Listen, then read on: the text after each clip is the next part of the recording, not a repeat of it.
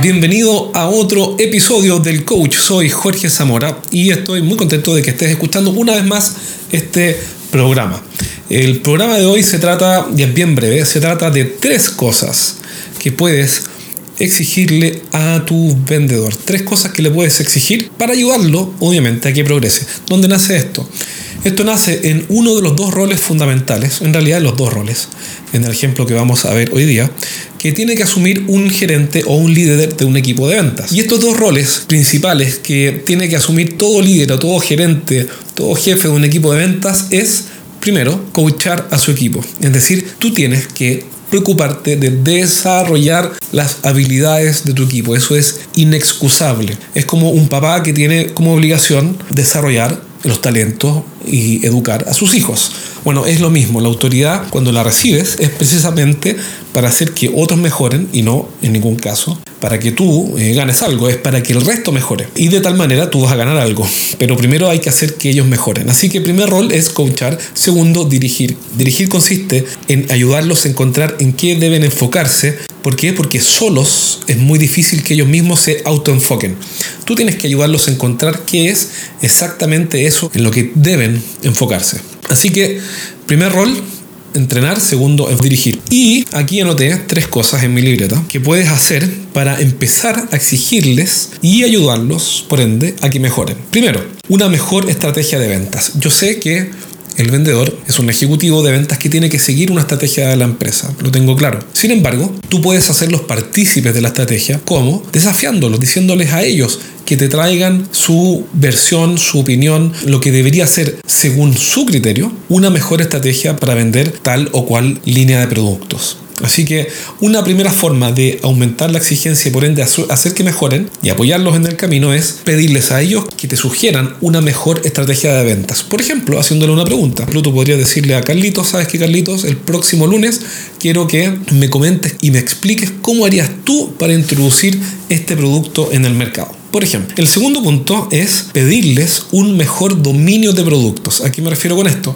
Que si tienes un equipo de 4 o 6 vendedores, te va a sorprender cuando revises que hay productos que tus vendedores no saben vender o que venden de acuerdo a su criterio o que venden de acuerdo a lo que escucharon de otros vendedores más antiguos o sencillamente lo ofrecen como una característica y un precio, secuencia característica-precio, y ciertamente tú tienes ideas y en tu empresa hay buenas prácticas que son mucho mejores que característica y precio. Si eres un gerente que dirige un equipo de ventas y quieres aumentar su compromiso y motivación, pero no sabes cómo hacerlo, este mensaje es para ti.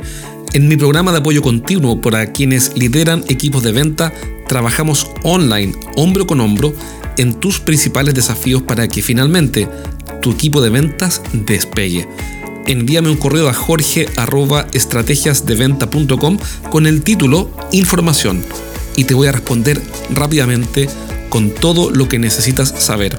Si quieres entrar al programa de apoyo continuo para gerentes de venta, entonces envíame un correo a jorge.estrategiasdeventa.com con el título Información.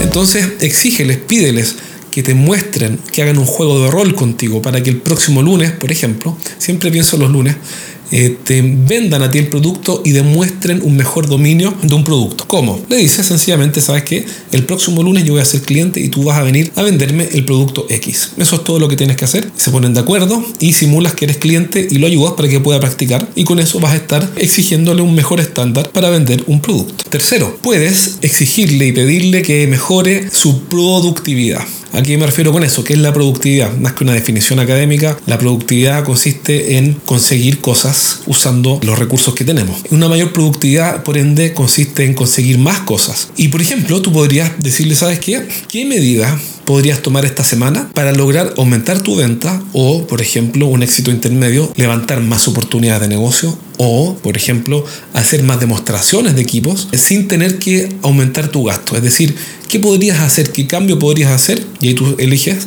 para hacer más demostraciones esta semana. Eso sería un desafío directo a su productividad. O podrías hacerlo también con cómo podrías levantar más oportunidades de negocio de aquí a una semana haciendo un cambio.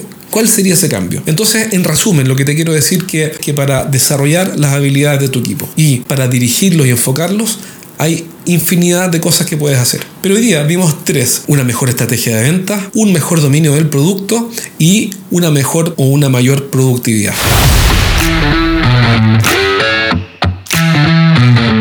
Así que ahí tienes tres cosas que puedes pedirle a tu vendedor para desafiarlo, para que de aquí a una semana él trabaje, piense y pueda discutir contigo y entre ambos generen una mejora para ese vendedor en esa semana. Así que espero que estas ideas te sirvan. Elige una, no tienes por qué tomar las tres. Elige una, la más fácil. Tal vez sea un mejor dominio de venta de un producto que es algo relativamente sencillo, y con eso, con esa sola acción, vas a estar asumiendo mejor tu rol de coach y de director de tu equipo.